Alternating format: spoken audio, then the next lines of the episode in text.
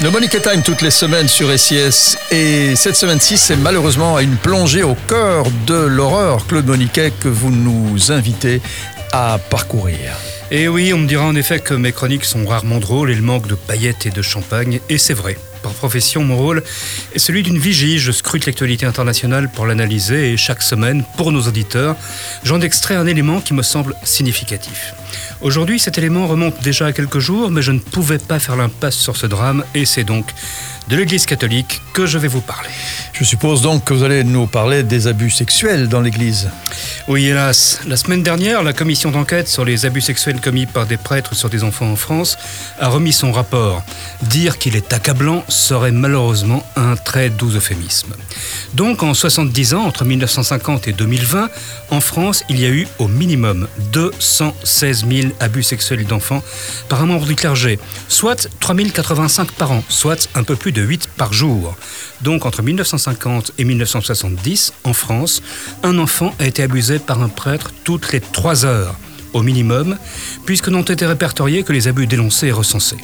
Mais 56% de ces abus, soit 120 260, excusez ma précision, se concentrent sur les années 50-60. Cela signifie qu'entre 1950 et 1969, un enfant était abusé toutes les 90 minutes au minimum.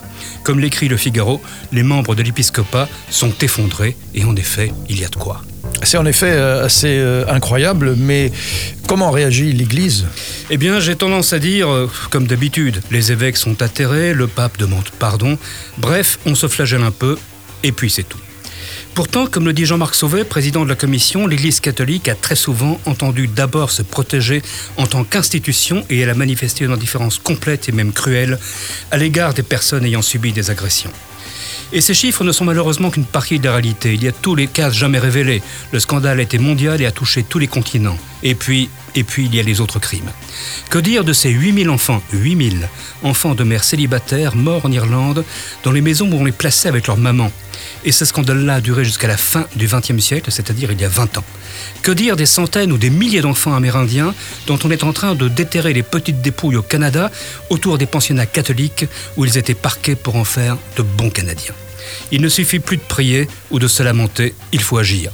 J'incite les victimes, toutes les victimes, à déposer plainte, même si les faits sont prescrits, et à attaquer en justice ces évêques qui ont été complices par leur silence, bref, à ensevelir le Vatican sous un tsunami de procédures. Je les, incite, je les incite à réclamer de lourds dommages et intérêts. L'Église est aussi une machine économique, et c'est donc aussi au portefeuille qu'il faut la frapper. Non pas tant pour l'argent, mais pour que passe enfin la justice. On se retrouve la semaine prochaine. Claude Boniquet, je dirais la justice divine, au bout du compte aussi, peut-être, ou on l'oublie? La justice divine, je la laisse aux hommes d'église et je me contente, étant laïque, de la justice des hommes.